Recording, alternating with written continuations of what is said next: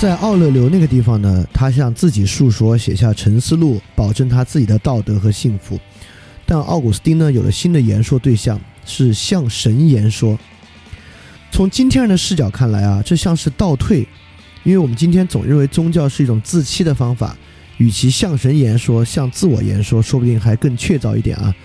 所以宗教上呢，看上去奥古斯丁比起奥勒留倒退了一步，但实际上宗教比起这种纯粹的自我言说，其实是向前进了一大步。为什么为什么会这么说呢？我们现在也来慢慢来看。时间大概来到公元四百一十年，蛮族人阿拉克阿拉里克斯攻陷了罗马，西罗马帝国呢正式覆灭。奥勒留那种若即若离的现实啊，现在彻底消失掉了。变成了被蛮族人统治的这种未开化的地区。当时有很多人认为啊，基督教抛弃罗马的多神传统，导致了罗马的覆灭，把罗马帝国衰退呢归咎于基督徒离弃传统、离弃传统的活与影子。在这个情况之下呢，奥古斯丁作为一个基督教神父，为这个事儿辩护，这是他写作他的很多书籍的一个基础。那么在说这个忏悔录之前，可以先说奥古斯丁的这本《上帝之城》。那《上帝之城》之城，奥古斯丁看来啊，西罗马帝国的衰亡啊，并不是一个绝对的坏事，它甚至可以是一个好的开始。也就是说，过去我们还有这个西罗马帝国这么一个政治实体来作为阻碍。那么现在呢，人具有的两重政治身身份，既是地上城市中的人。也是上帝城市之中的人，现在获得一个新的机会，我们可以在地上建造上帝的城，直接以神权政治学来作为新的政治学的基础。且呃，我我我知道这些东西在今天的人听起来有多荒唐和多愚昧啊！首先，千万不要太轻易的会觉得这东西太荒唐了，这不是最愚昧的统治阶级欺骗人民的手段吗？不是，就大家首先要抛弃我们。这个思政教育之上，对于宗教这种特别肤浅的批判，就神权政治学基本上构成了之后国家这个政治合法性的一个基础啊。就直到今天，很多国家，它对于自己合法性的描述之中，虽然不说以宗教作为基础，但实际上也是以某种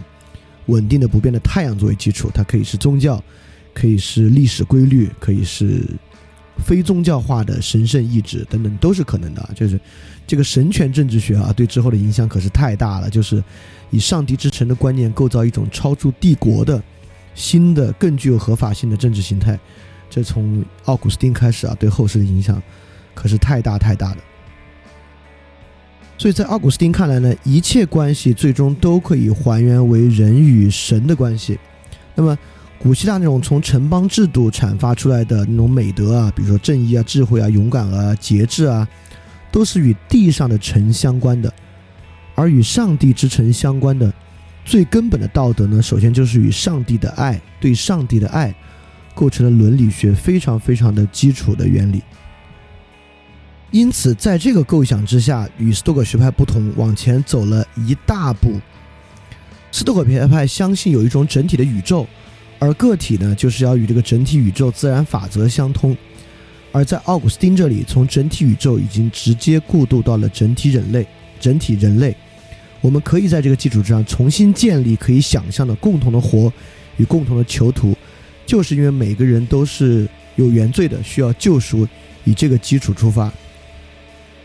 因此，在奥古斯丁这里，柏拉图和毕达哥拉斯过去相信的那种灵魂轮回。形成了新的灵魂永恒的观念，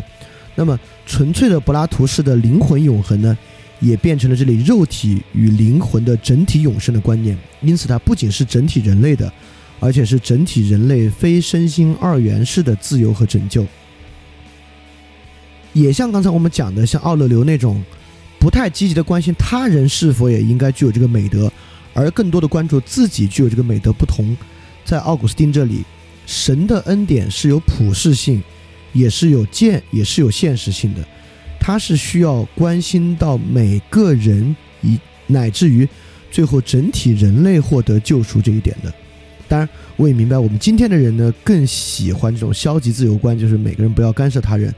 而非常不喜欢，就就类似于基督教这种非常咄咄逼人的传教观念啊。呃，不管是基督教还是任何意识形态。如果有比较积极的向他人传教啊、传播和灌输这种意识形态的想法的，今天的人都不是特别特别喜欢的。因此，刚才奥勒留那种平等啊，其实还不是一种最现代意义上的平等。最基础意义上的平等和个人观念呢，是奥古斯丁这里开始的。现代意义上的个人可以说就起源于这里，因为奥勒留的平等是有前提的，也就是说，一个奴隶当然可以和一个君王平等，但前提是他们得先都达到那种比较高的斯多葛主义的共同的心境，他们就平等了。而奥古斯丁的平等是一种没有前提的平等，每个人都有原罪。都需要在整体人类的意义之上获得神的救赎，而这个救赎呢，也都不是能够像斯多葛主义一样通过自己自通过自己就获得的，这个救赎呢，都是需要通过神来获得的。因此呢，他们平等了。因此，人跟人的平等是这种基础主义的还原主义的平等和个人呢，就从这里产生了。直到今天，我们的个人个体观念还是这样的，中间经历了无数版本的更迭啊。到今天，基本上，比如神经科学，我们讲过了，每个人的意识都是虚假的，都是受神经系统和物质的控制的，背后是物理原理在根本的支配着他们的，因而他们是平等的。这种基础和基础主义和还原主义的个人观呢，基本上跟奥古斯丁的个人观来讲，就是一个换汤不换药的一个情况。而这里还有一种更强烈的现代个体的观念。就是个体问题，首先是一个认识问题。这一点上呢，奥古斯丁是向神言说的，今天的人是向自己言说的。就是我们之后会批判的知识崇拜，基本上和这一点会有很大的关系。也就是说，个体问题首先是一个认识问题，也就是我们之前讲的，为什么批判性思维、怀疑精神这种东西对于个体可能是最重要的一个。要拥有怀疑精神和批判性思维的人呢，才是真正一个独立的个体。所谓的独立个体啊，都是从这里来的。而笛卡尔的“我思故我在”，其实也是改变和沿袭自奥古斯丁的“我否定故我在”或者叫“我怀疑我犯错故我存在”。因为奥古斯丁论证，就是当一个人问另外一个人“你存在吗？你是否害怕被存在这一问题所欺骗了”的问题的时候，其实已经证明它存在了。首先，如果这个问题是正确的答案，就是我真的存在，并且我不会被这个问题欺骗的，你就存在。反过来看呢，如果它不存在，也就谈不上被欺不欺骗的问题啊。就如果一个人可以被欺骗的话呢，他其实也是存在。因此，当一个人问出这个问题的时候，在这个奥古斯丁看来啊，当他这么去问的时候，他其实已经证明着他的存在。因此，他怀疑呢，他即存在。因此，自由和自我的问题。首先是一个认识论的问题，人是因着这样的认识，因着怀疑，故而自我存在的。当然，也可以说这不是他的发明啊，可以说这个是沿袭至苏格拉底的。但这样的观念在这种先有太阳再有火和影子的时代，就会变得更加强烈。在斯多葛学派的时代，还是先有属于自己的火，再去连通太阳。而在这么一个先有太阳的时代，也就是说，我们还不知道，就斯多葛学派的人还不知道能不能连通到那个宇宙啊，连连通整体宇宙。但在奥古斯丁这里和在我们今天人这里，首先我们大家有一个基础共识，不是基于任何火的共识和影子的共识，而是基于有根本原则的共识。在那个时候是耶稣基督和救恩存在的原则，在今天很多时候是相对主义、多元主义或者科学主义的原则。在这个原则之下，这种批判的视角和批判的基础就更加强烈了。因此，我们今天的人强烈的意识到，知识是重要的，独立思维、思考、批判精神是重要的。正是，而且我们的批判啊、独立思考啊，都是基于太阳，基于根本原则，基于科学原理，基于多元主义，基于相对主义开始的批判。比如说，比如说我在那个翻转问答第二期啊。有人就是，当然，一会儿我们会说他其实是先有先有自己的火的，他就批判，他批判说，不管你怎么说，你都不应该用最糟糕这句话，这太主观了。有什么东西是最糟糕的呢？这是一种典型的相对主义的批判方式，就是在这种批判方下，凡是使用罪的方式啊，罪的说法啊，本身就已经构成一个问题了。而在这个时候，我还是要重新提一下海德格尔。我们要理解另外一种存在的基础。奥古斯丁式的存在是先存在于绝对的太阳之下，存在于原罪和神救赎的实在性之下。但海德格尔的存在论却不是这样的存在。什么叫存在先于本质？有人在糊涂的认为存在先于本质和我思故我在是一个意思啊，不是一个意思。存在先于本质，海德格尔也说了，存在就是在世存在，在世界中存在。什么叫在世界中存在呢？这个运用这个类比就会更清晰。所谓在世界中存在，就是说人必然的在火与阴影之中存在，而不是先在太阳之下存在。就是人的存在必然在传统、在偏见、在个体视角之下存在，而不是基于整体的无偏私的绝对规律原则的认识之下存在。基本的存在方式就是在火与阴影中存在，而不是奥古斯丁的先有太阳，再有火与阴影。所以这是两种完全不同的思路和路径。但是 anyway，呃，因为在这里我我特别想提出这点，是让大家意识到其反面是什么样的，来作为对照，因为。先有绝对规则的存在，再有我的存在，这个在今天人想起来啊是个特别容易接受的事情，但其实真的不是的，有它反面的可能性。而且为什么说奥古斯丁的路线其实是一个很大的进步呢？是因为在奥古斯丁的个人主义观念之中啊，其实克服了柏拉图的一个非常大的矛盾，就是内在善与外在善统一的矛盾。在柏拉图早期的著作中，柏拉图是追求理念世界的人是要通达理念世界，因此获得善。因此，在柏拉图的视角之中呢，人就是一个认识善和追求善的人，而认识善和追求善呢，恰恰就是这个人的自由。而我们的灵魂呢，来自于理念世界，是不朽的，本来就是善的，只是在现实化的过程中忘记了。所以，从苏格拉底和柏拉图呢，都有这个知识的回忆说。就是关于善的知识啊，是回忆的，是靠记忆记起来的，因为本来就是属于你自己的，来通达这个理念世界。但是柏拉图，这是柏拉图自己批判自己的，但柏拉图自己也知道，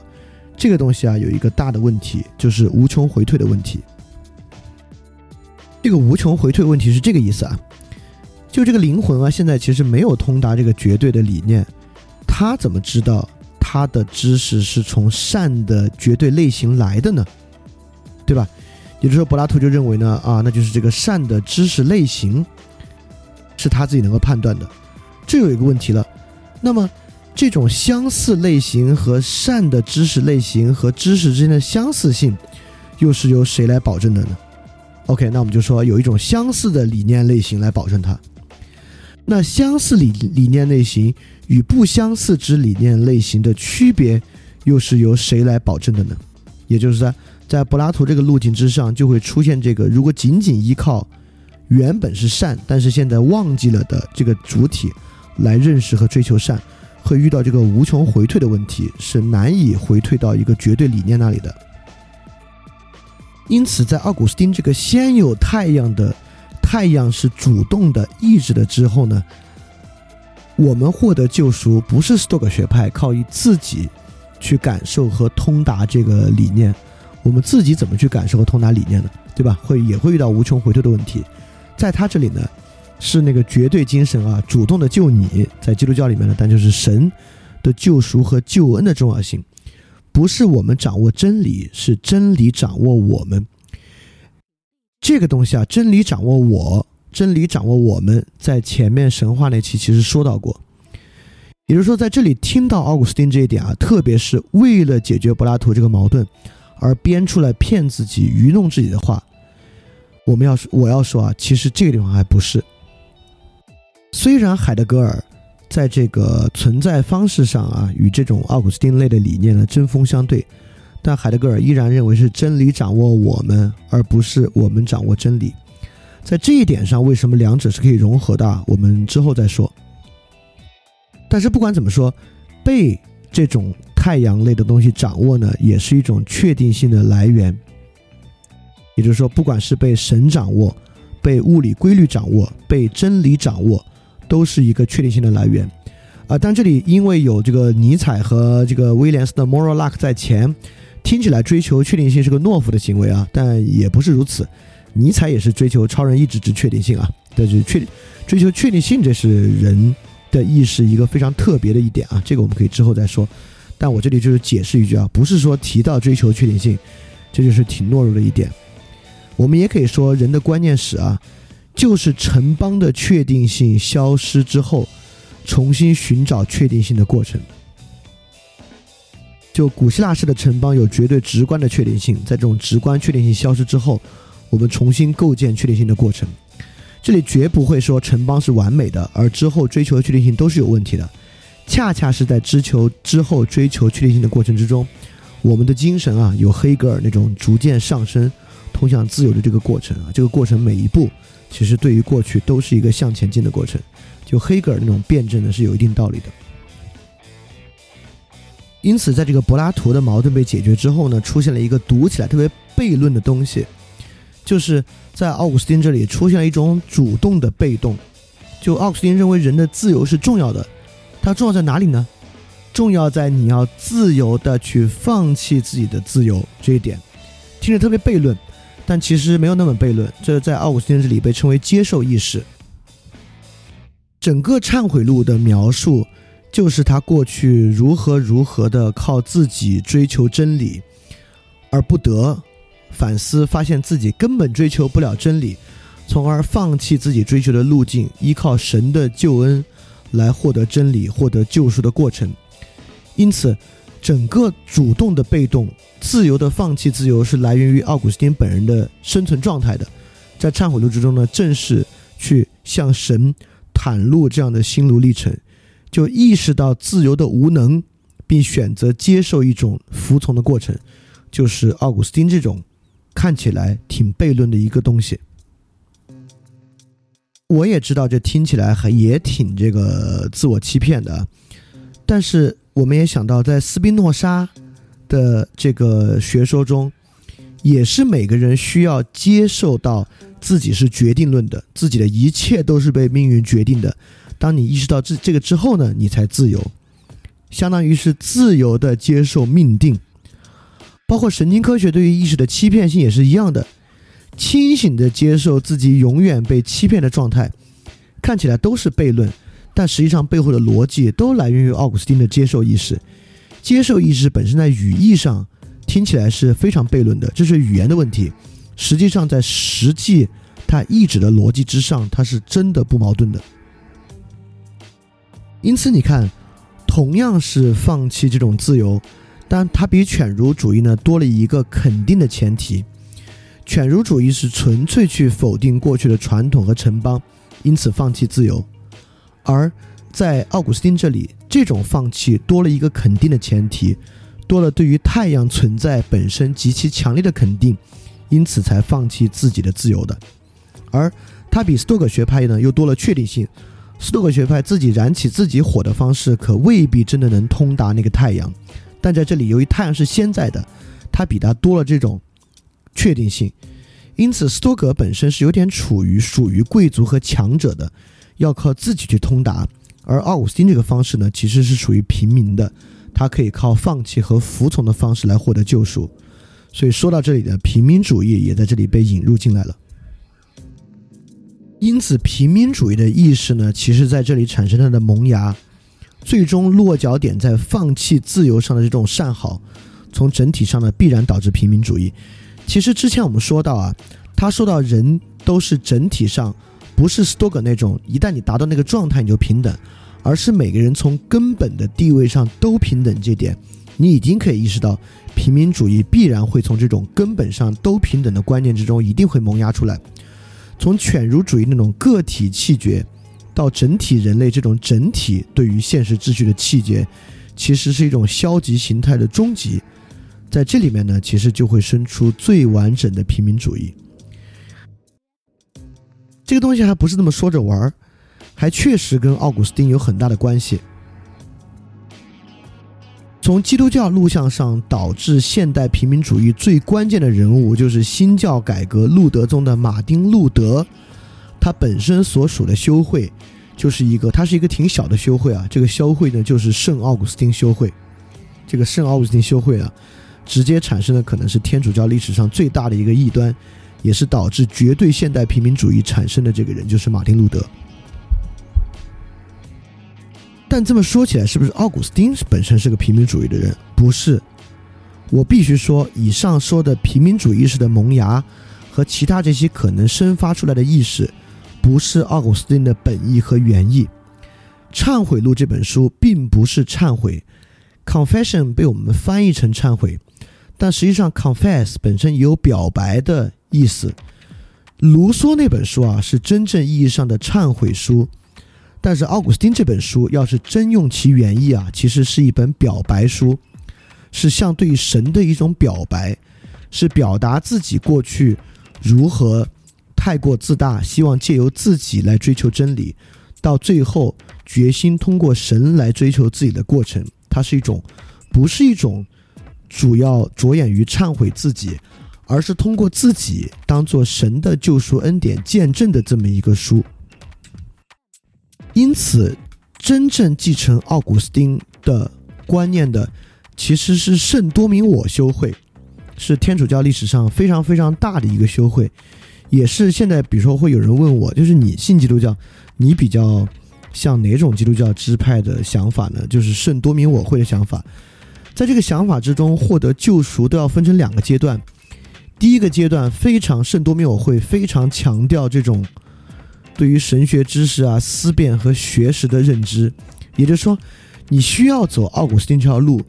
你先要通过理性理智的方法去探求到理性和理智的边缘。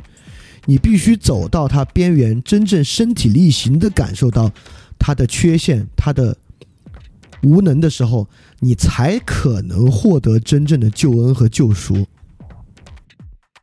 因此，像奥古斯丁是通过自己的生存经历体证，最终放弃自由；通过绝对自我的表意上的自由，最后放弃自由的过程才是合理的。在多明我修会之上啊。但是今天，通过马丁·路德，成为了一种可以直接通过知识、通过教导、通过道理即放弃救赎的可能性。就是一般人根本没有穷尽自己的自由，也根本没有走上以自主追求真理的方式，直接从一个无知的状态，可以一步跨入这个完全放弃自由而救恩的状态。这绝对不是奥古斯丁的本意。所以问题并不出在奥古斯丁。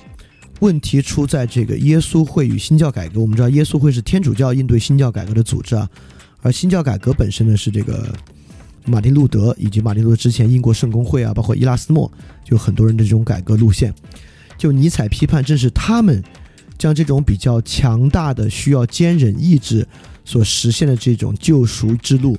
变成一种软绵绵的，声称每个人都可轻松获得的。救赎之路的一个过程，所以说奥古斯丁不是这个原意，这个东西被导向今天这种平民主义路线呢，是之后的问题。而说到这个，绝不是仅仅是说啊，因为他们没花功夫，我们就说他们不好，完全不是如此，是因为在奥古斯丁有自己人生体证的情况之下，我们才可以相信他对于自己的放弃才是一种真的自我放弃，他在放弃世俗的名声。奖励，放弃过去自己想获得的那种荣耀，而追求这种新的东西。而今时今日的人所说这种放弃，我们其实可以非常明显的看出来，这种放弃是一种不正的放弃。包括我们之前已经批判过了，就是现在对于这个藏传佛教一种崇拜，就是很多一边在日常生活中攫取功名利禄，在周末与活佛相谈甚欢，追求心灵宁静这种非常矛盾的放弃形式。正是今天这种仅仅通过知识和教导就来做的自我放弃，其实是一种假的放弃。所以，奥古斯丁最后为了追求太阳而放弃自己的火。今天的人谈放弃，嘴上说的是太阳，其实依然是维持着自己的火。所以，会有人说，今天的人是斯多格主义的吗？不，今天的人其实连斯多格主义的肯定都没有。他们维持自己的火，但确实是放弃的。他们本身有强烈的放弃的意识，所以斯多格主义和奥古斯丁都会有自己的问题，但是不具备扭曲。而今天的人不仅具备他们各各自思想路线之中所存有的那种问题，而这个问题还导致今天人的扭曲。它既不是奥古斯丁式的，也不是奥勒留式的。如果说奥古斯丁的放弃比犬儒主义多了一层肯定的前提，犬儒主义是一种否定前提的放弃，那么今天的人就是最糟糕的一种情况了。他是有站在犬儒主义否定前提的情况之下，做斯多格主义的肯定，这个就矛盾的一塌糊涂了。他像犬儒主义一样认为什么都没有，但是呢？他却在世俗之中逼迫自己做斯多格主义一样的肯定行为，去追求世俗的一些东西啊，这个就是成为一种相对来讲可以说最扭曲的状态，也导致今时今日人心灵的大问题。当然，这一点我们在之后，尤其是最后讲到现代人心灵，特别是他的种种矛盾的时候，还会再来去说。所以说，我们讲到这里会发现，奥古斯丁确实开启了非常现代主义意义上的平等观念，现代主义意义上的个体主义。和现代主义意义上个体主义的一个重要内涵，就是现代主义个体所追求的那种基要主义。就他认为，现代的个体是被一个巨大的、超出于我们的根本原则所统辖的这么一种基要主义的观念。这都是每个现代个体可能都是自己能够在过去的生活中感受到的一些基本的心态吧。这种心态本身虽然是从奥古斯丁这里肇始的。但奥古斯丁本人却不是这样活的啊！这是奥古斯丁慢慢发源起来，被后面的人去转化和发展的。这个转化和发展的过程呢，恰恰就是要走向卢梭和陀思妥耶夫斯基对于这个路线的进一步延续了。但是今天我们时间到了，这是我们下一次下周一我们继续来讲，在奥古斯丁基础之上是怎么发展到卢梭的忏悔录，以及发展到陀思妥耶夫斯基的心理分析小说的。到奥古斯丁这里啊，和斯多葛这里基本还是对他相对于正面方面的改造。到卢梭和陀思妥耶夫斯基那里的，就是他的问题逐渐暴露的更完整，暴露的更深刻，直到可能挺难去解决，更多是去描述其矛盾和困境的一个路径了。所以到下一期呢，我们会逐渐逼近现代自我的那种样式，可能也能够找到更多的共鸣吧。那我们今天的节目到这就结束了，我们下期再见。大家要记得敢于去相信。嘿，你是不是也听了不少我们的节目呢？如果你跟我们一样，觉得这个节目还不错，可能也挺重要。如果能让更多人听到，虽然可能效果不大，也可能会让这个社会变得好一点点吧。所以说，呃，干脆去转发一下好吗？让更多的人可能听到这个节目，我们来试试它会产生什么样的效果吧。谢谢你的转发，非常感谢你收听本节目。如果希望每周一加入微信群，跟我们一起学习、提出问题、看到每次分享的 keynote，可以微信添加“想借 Joy Share”，想借的拼音 x i n g j i e，Joy Share j o y s h a r e，并说牛津通识读本，就可以被我们拉入群中，每周一起学习了。欢迎你来。